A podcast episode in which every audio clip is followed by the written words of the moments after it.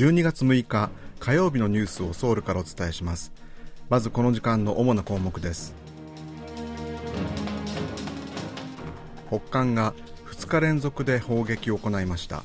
韓国とアメリカの合同軍事演習への対抗措置です。韓国の国防白書の草案で6年ぶりに北韓が敵と表現されています。テジョン市に続きチュンチョン南道もマスク着用義務を独自に解除することを検討していて自治体と政府の意見の食い違いが目立っています。今日はこうしたニュースを中心にお伝えします。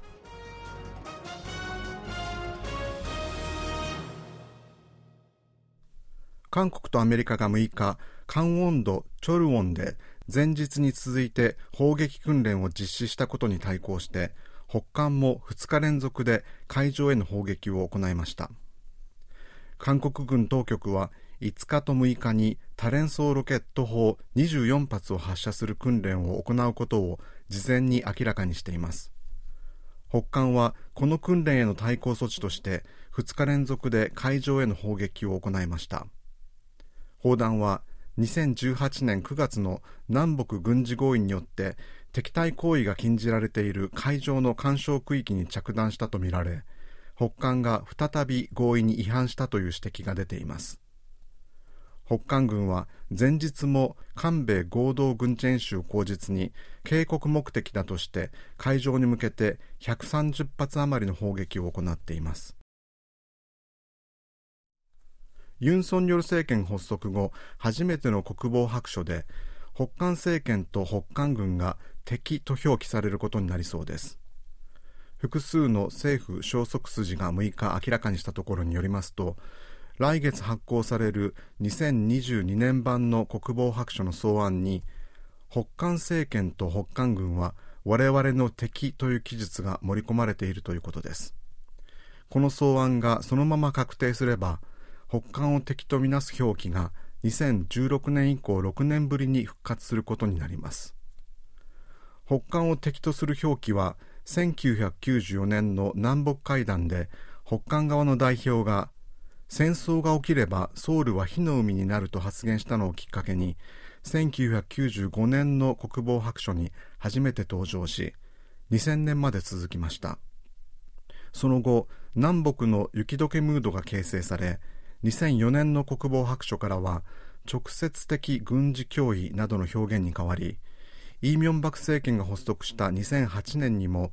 直接的で深刻な脅威という言い回しが使われました。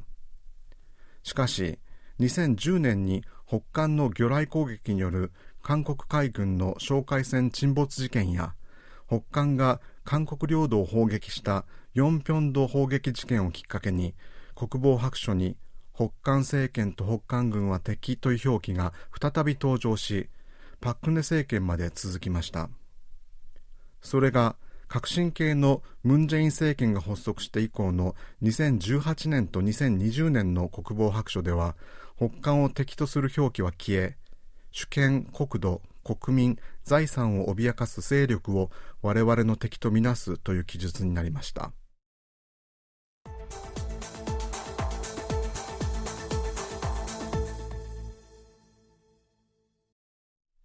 EU= ヨーロッパ連合の加盟国などがロシアへの制裁の一環としてロシア産原油の国際取引価格の上限を1バレル60ドルにしたことについて外交部の関係者は5日韓国はすでにロシアへの制裁措置に参加する意向があることを表明しているとして関係国と引き続き協議していく考えを示しました。EU と G7 主要7カ国そしてオーストラリアはウクライナへの軍事侵攻を続けるロシアの主要な収入源となってきた原油について今月5日から取引価格を1バレル60ドルとする上限を設けることで合意しました。ロシア産の原油は現在1バレルおよそ70ドルで取引されていて上限価格はこれよりおよそ10ドル低いものです。外交部の関係者は今回の措置による韓国への影響について韓国は現在ロシア産原油を輸入する計画がなく韓国への影響は大きくないという見方を示しました。国際ジャーナリスト NGO の国境なき記者団が5日ユン・ソンニョル大統領による MBC テレビへの対応を差別的だとして懸念を示しました。MBC はユン大統領が今年9月末にアメリカを訪問した際の暴言疑惑を最初に報じこれに対して大統領室は MBC が変更報道を繰り返しているとしてユン大統領の東南アジア歴訪の際に MBC 記者の大統領専用機への同乗を認めませんでした。フランスのパリに本部を置く国境なき記者団は5日ホームページに声明を掲載し MBC への差別的措置の撤回やユン大統領の出勤時のぶら下がり取材の再開を求めました。韓国中西部のテジョン市が来年1月から屋内でのマスク着用義務を独自に解除すると発表したのに続いて同じ中西部のチュンチョン南道も独自解除を検討する方針を発表しこの問題をめぐる保健当局との意見の食い違いが目立っています。チュンチョンナムドは5日屋内でのマスク着用義務を独自に解除する案を検討していると発表しました。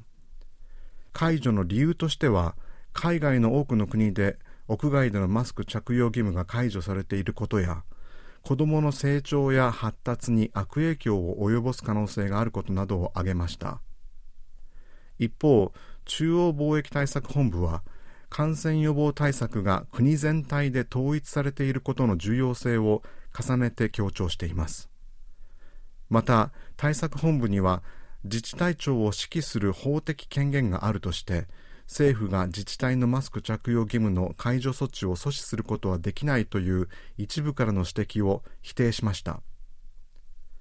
中央災害安全対策本部のチョン・ギソク新型コロナ特別対応団長は早計なマスク着用義務の解除は重症化リスクの高い人にとっては致命的だと懸念を示しました。しかし政府は解除の時期は来年3月と決められているわけではなく今月の専門家討論会で早期の解除が検討される可能性もあると説明しました。保健当局は今月15日と26日にこの問題をめぐる専門家討論会を開き解除の時期を議論する予定です。こちらは韓国ソウルからお送りしているラジオ国際放送 KBS ワールドラジオです。ユン・ソンニョル大統領はサッカーワールドカップカタール大会の決勝トーナメント1回戦でブラジルに敗れた韓国代表チームにねぎらいのメッセージを送りました。ユン大統領は6日自身のフェイスブックにキャプテンのソン・フンミン選手をはじめとする26人の選手たちそしてベント監督とコーチ陣の皆さん本当にお疲れ様でしたと投稿しました。大統領はさらに我々の挑戦はこれからも続く。私も国民と共に幸せな気持ちで素敵な4年後を夢見ると綴りました。サッカーワールドカップで韓国代表を史上2回目の決勝トーナメント進出に導いたパウロ・ベント監督が韓国時間の6日韓国代表チームの監督として再契約をしない意向を明らかにしました。この方針は9月に決めていたということですでに選手たちや大韓サッカー協会の会長にも伝えたということです。ベント監督はワールドカップロシア大会後の2018年8月28日に韓国代表の監督として就任し4年以上チームを率い韓国のワールドカップ10大会連続となる本大会出場を達成しました。またワールドカップカタール大会のグループリーグ戦では1勝1敗1引き分けとなりアウェーの大会で2度目のベスト16入りを成し遂げました。以上原秀氏がお伝えしました。